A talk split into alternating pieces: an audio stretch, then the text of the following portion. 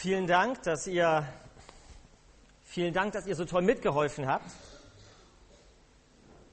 Ähm, eben bei dem Anspiel. Also ihr habt ja richtig toll aufgepasst, mal wenn der Stefan sich hier gekratzt hat, da hat man ja gemerkt, ja, dass ihr richtig aufmerksam wart. Und die brauchen noch echt ihre Hilfe. Das war ja ziemlich chaotisch. Hört man mich mittlerweile? Super. Ziemlich chaotisch, ziemlich durcheinander das Ganze. Und ich glaube, die beiden Typen, die waren auch ein bisschen durcheinander. Besonders der Stefan L., der hatte nicht so seinen besten Tag. Aber die Frage, die die beiden hatten, die Fragen, die fand ich super.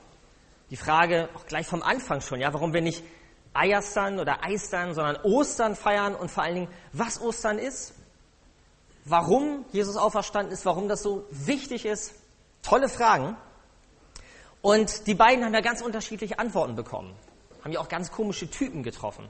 Da haben wir zum einen in der Herberge da den Gastwirt, der so eine typische Antwort gegeben hat, wie Erwachsene die manchmal geben. Ganz lang, ganz kompliziert, ganz schlau. Aber ob er selber verstanden hat, was er da gesagt hat, das weiß man gar nicht. Ja? Und manchmal, manchmal ist das bei Erwachsenen auch so. Und bei Politikern. Bei manchen, manchmal. Typisch Erwachsene, aber vor allen Dingen manchmal typisch die richtige Antwort zu haben und gar nicht zu wissen, was ich da sage. Oder haben wir diesen anderen Typen gehabt, den Soldaten zum Beispiel, der hier stand, mit seinem, da stand, mit seinem goldenen Schwert. Der Soldat, der gesagt hat, ihr Spinner, was ihr mir da erzählt, das glaube ich nicht. Ostern, lasst mich damit in Ruhe. Oder Maria und Petrus, zwei Personen, von denen auch die Bibel berichtet. Das war übrigens nicht die Maria, die Mutter von Jesus, die Frau von Josef, sondern das war Maria Magdala. Das war eine Jüngerin, also eine Nachfolgerin von Jesus, eine Freundin von ihm. Genauso wie der Petrus. Zwei Leute, die in der Bibel auch beschrieben werden. Maria, die selber am Grab der Jesus begegnet, die erst denkt, das ist der Gärtner, aber die merkt, Mensch, das ist ja wirklich der Messias. Nach Hause rennt, den anderen Jüngern Bescheid sagt und dann ist Petrus da, der das auch mitkriegt. Und typisch Petrus sofort sich auf die Socken macht, hinrennt zum Grab und sich das selber angucken will und sieht, das Grab ist wirklich leer. Und sie freuen sich, hat man auch gemerkt, freuen sich total. Aber genauso unterschiedlich sind die Reaktionen auch bei Ostern, bei uns wie bei diesen drei Leuten. Wenn wir heute rumgehen, rumgucken, vielleicht auch hier im Gottesdienstsaal, ganz unterschiedlich, wie wir selber zu der Frage stehen, was ich von Ostern halte. Da sind vielleicht wirklich die einen wieder wie bei der Herberge, die Allgemeinbildung haben oder fromm aufgewachsen sind und erklären können und sagen können, was Ostern ist, aber es vielleicht im Herzen gar nicht verstehen oder es keinen Unterschied macht. Oder wie der Soldat, das sagt vielleicht nicht jeder laut, aber dass man sagt, ich glaube, dass es Jesus gegeben hat, ich glaube, das war ein Mensch, ein ganz guter Mensch, ein ganz besonderer Mensch, von dem kann man ganz viel lernen, aber er war nicht mehr als ein Mensch. Er war ein Mensch, aber nicht mehr. Er ist gestorben, was der Soldat auch meinte. Und dann Menschen wie Maria und Menschen wie Petrus, für die das einen Unterschied macht. Die sagen, das ist für mich, das ist für mich der große Unterschied, dass Jesus nicht nur ein Mensch war, sondern dass er auferstanden ist, was kein Mensch vor ihm geschafft hat. Warum ist das wichtig? warum ist das so, so lebensverändert gewesen? Ich habe uns dazu mal was mitgebracht.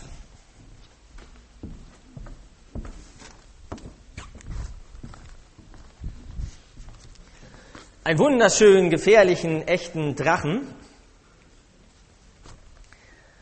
Und ich möchte, dass wir uns mal was vorstellen. Ich habe hier eine rote Leine mitgebracht, ein rotes Seil. Und jetzt stellen wir uns mal vor, an diesem Seil, am Ende dieses Seils, da hängt so ein Drache, nur viel, viel größer. So groß wie ein Auto oder so groß wie ein Bus. Also ein riesiger Drache. Und den könnten wir hier gar nicht fliegen lassen. Und deshalb müsst ihr euch vorstellen, dieses Seil, da hängt der große Drache dran. Ich habe ein Loch in die Decke gemacht. Müsst ihr euch vorstellen. Ist nicht so. Und über dem Gemeindehaus hier, über dem Gemeinschaftshaus, ganz, ganz, ganz, ganz weit oben, da fliegt irgendwo ein riesiger, so ein Drache, ja, an diesem Seil dran. Und der fliegt so, so, so hoch, dass ich den nicht sehen kann. Der ist so hoch in den Wolken, ich sehe den nicht. Ich habe mal eine Frage an die Kinder. Woher weiß ich denn, wenn ich den Drachen nicht sehen kann, woher weiß ich denn, dass der trotzdem da ist? Habt ihr eine Idee? Ja? An der Leine, genau wie ein Hund, ja? Man, man merkt ihn, ja, an der Leine merke ich es, genau. Ich sehe den Drachen nicht, aber ich spüre an dieser Verbindung zum Drachen, spüre ich, dass er da ist. Das Problem ist, wenn diese Leine nicht da wäre. Kann sein, dass ich weiß, ja, da oben ist ein Drachen, und dann gehe ich rum und sage, wisst ihr übrigens, da oben ist ein riesiger Drache, der fliegt da. Aber wenn ich keine Leine habe, dann würden die Leute sagen, das kann ja jeder sagen. Dann sage ich, doch, glaubt mir das, vertraut mir, da fliegt wirklich ein Drache. Sagen, Quatsch, beweis das. Das kann ich nicht beweisen. Ich habe keine Verbindung. Und irgendwann, wenn ich längere Zeit keine Verbindung zu habe, dann würde ich vielleicht selber zweifeln und sagen, das stimmt. Vielleicht, da war ja mal ein Drache, vielleicht ist der längst abgestürzt. Ich sehe den ja gar nicht. Oder vielleicht war der da sowieso noch gar nicht. Vielleicht war der nie da. Und genauso ist das auch einem Petrus gegangen. Und genauso ist das auch einer Maria und allen Freunden von Jesus so gegangen. Jesus war weg. Wir haben das Karfreitag ja, haben wir daran gedacht. Jesus war gestorben. Er war weg. Sie haben ihn nicht gesehen und sie haben ihn nicht mehr gespürt. Sie haben von Jesus nichts mehr mitbekommen. Er war weg. Und all das, was Jesus ihnen versprochen hatte, ich vergebe euch, ich werde auferstehen, ich bin allmächtig, all das, weil sie ihn nicht mehr gesehen haben und nicht mehr gespürt haben, all das hat angefangen dass es in ihnen weniger wurde und schwächer wurde. Und sie haben Angst bekommen und gesagt, vielleicht stimmt das alles gar nicht. Vielleicht hat der Soldat recht, vielleicht haben die Leute recht. Dieser Jesus, vielleicht ist all das, was er uns gesagt hat, vielleicht stimmt das gar nicht. Sie haben keine Verbindung zu ihm. Sie sehen ihn nicht, sie spüren ihn nicht. Und dann, und dann, und das feiern wir heute, dann kommt dieser dritte Tag, an dem Jesus aufersteht. An diesem dritten Tag, an dem das Wunder passiert, es aufersteht, er hat den Tod besiegt und Jesus lebt. Und aus dem Rot von Karfreitag, aus dem Rot von Karfreitag wird ein roter Faden. Ist ein roter Faden geworden, der bis in die Ewigkeit reicht. Und das war Gottes Plan von Anfang an. Von Anfang an vor Erschaffung der Welt. Nicht der Tod sollte das Ende sein, sondern das Leben sollte das Ende sein. Und plötzlich ist da eine Verbindung, etwas, an dem ich mich festhalten kann, eine Gewissheit, und die war vor Ostern nicht da. Und die Jünger werden gedacht haben, es ist alles wahr, was Jesus uns gesagt hat, was er uns erzählt hat. Es ist alles wahr. Er ist nicht nur ein Mensch, er ist wirklich Gottes Sohn. Es ist wahr und Jesus hat an Karfreitag unsere Schuld auf sich genommen und er hat sie getragen. Aber erst durch Ostern weiß ich, dass mir wirklich vergeben ist, weil Jesus lebt. Und Jesus sagt selber an Johannes 14, ich lebe und ihr sollt auch leben. Es ist geschafft, es ist vollbracht, der Weg ist frei. Und erst durch Ostern dürfen wir diese Gewissheit haben. Und wir dürfen uns an diesem Lebensfaden, an, an, diesem, ja, an diesem Lebensfaden von Jesus festhalten. Dürfen uns festklammern und dürfen uns mitreißen lassen. Erst durch Ostern haben wir eine echte Hoffnung. Es ist geschafft. Und Happy End, das Wort kam öfter, ist ein komisches Wort. Ne? Welche Sprache ist das? Wer weiß das? Von den kleineren? Ja. Englisch ist das. Happy End, ja. Und das heißt, Happy heißt. Was heißt Happy? Ja. Die, die kleineren hier, ja. Glücklich, genau, das heißt fröhlich. Und End heißt Ende, genau. Glückliches Ende. Und darum geht's. Ostern ist ein glückliches Ende. Es ist geschafft, es ist vollbracht. Durch Ostern steht das Ende fest, ein für alle Mal. Und deshalb sagt Jesus, fürchtet euch nicht. Am Ende wird das Leben das letzte Wort haben. Am Ende wird das Leben das letzte Wort haben und nicht der Tod, nicht die Angst, nicht der Terror, nicht die Zweifel, und nicht die Trauer, sondern das Leben wird das letzte Wort haben. Und nicht nur eine Maria oder nicht nur ein Petrus brauchen das, sondern ich glaube, wir brauchen das so sehr, in jeden, zu allen Zeiten und auch gerade in diesen Zeiten. Wir brauchen diese Gewissheit, dass es gut ausgeht. Ich, ich denke an meine Kinder, das kennen die Kinder, das kennen die Erwachsenen, wenn wir ihnen Geschichten vorlesen. Spannende, gruselige Geschichten. Und die Kinder irgendwann anfangen, sich die Ohren zuzuhalten und sagen, nee, ich will das gar nicht hören. Ich will das nur weiterhören, wenn ich weiß, dass es gut ausgeht. Wenn ich weiß, dass der befreit wird, wenn ich weiß, dass der Böse ins Gefängnis kommt. Oder können wir das Kapitel nicht überspringen? Das wünschen wir uns manchmal, die Kinder. Oder bei einem Film, den wir schlimm finden, halten wir uns die Augen zu und sagen, ah, kannst du nicht vorspulen? Oder sag mir, dass das gut ausgeht, dann mache ich die Augen auch wieder auf. Ist es vorbei? Und da machen Kinder genau das, was wir Erwachsene doch am liebsten auch machen würden. Ich denke an die letzten Wochen. Und da sind, da sind Sachen passiert, wo ich denke, da würde ich am liebsten mir die Ohren zu halten. Und will das nicht wahrhaben, was ein Pilot anstellt. Oder ich will mir die Augen zu halten, wenn ich denke, was in, in Kenia passiert ist. Oder ich will die Luft anhalten, wenn ich denke, was mit Volker oder Carmen passiert ist. Und ich glaube, wir haben diese Zeiten. Diese Zeiten, wo wir am liebsten die Ohren und die Augen verschlossen halten würden. Und da brauchen wir das. Da brauchen wir was zum Festhalten und zu wissen, es geht gut aus. Und das ist die Botschaft von Ostern, wo Jesus zu uns ganz neu sagt, zu seinen Jüngern, macht die Augen auf. Es ist vorbei, es ist vollbracht, es geht gut aus.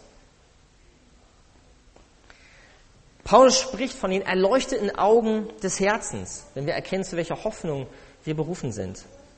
Und diesen Blick für die Ewigkeit, das ist ein Blick, der uns nicht gleichgültig machen kann und darf für das Leben hier, sondern dieser Blick, diese Gewissheit der Ewigkeit ist etwas, was uns ausrichten soll für das Leben hier, uns Kraft, Freude geben soll, uns unserer Verantwortung bewusst sein soll. Ich habe uns zum Abschluss noch einen zweiten Faden mitgebracht.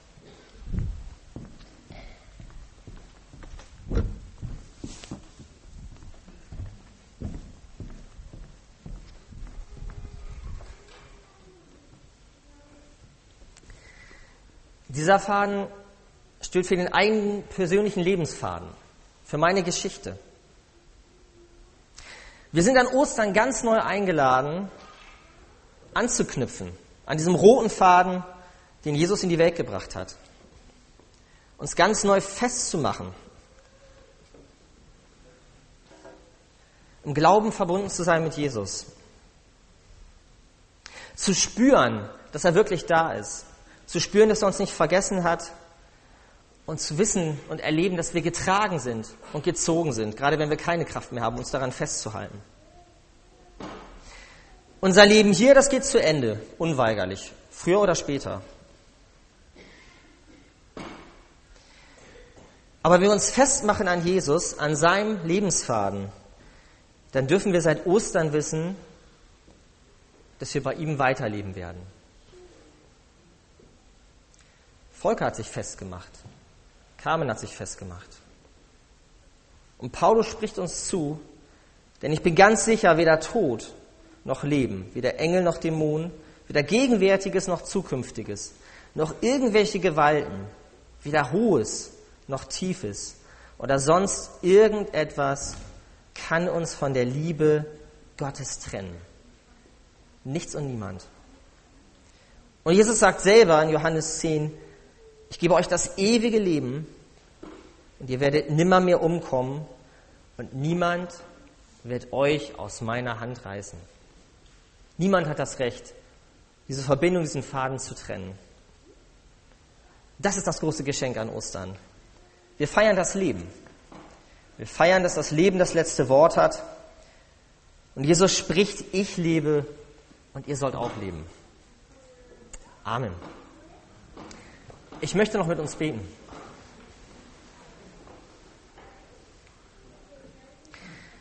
Jesus, ich danke dir, dass du die Welt an Ostern verändert hast, dass diese Verbindung da ist von diesem Leben ins ewige Leben, dass du gezeigt hast, dass du mehr bist als nur ein guter Mensch, dass du wirklich Gottes Sohn bist.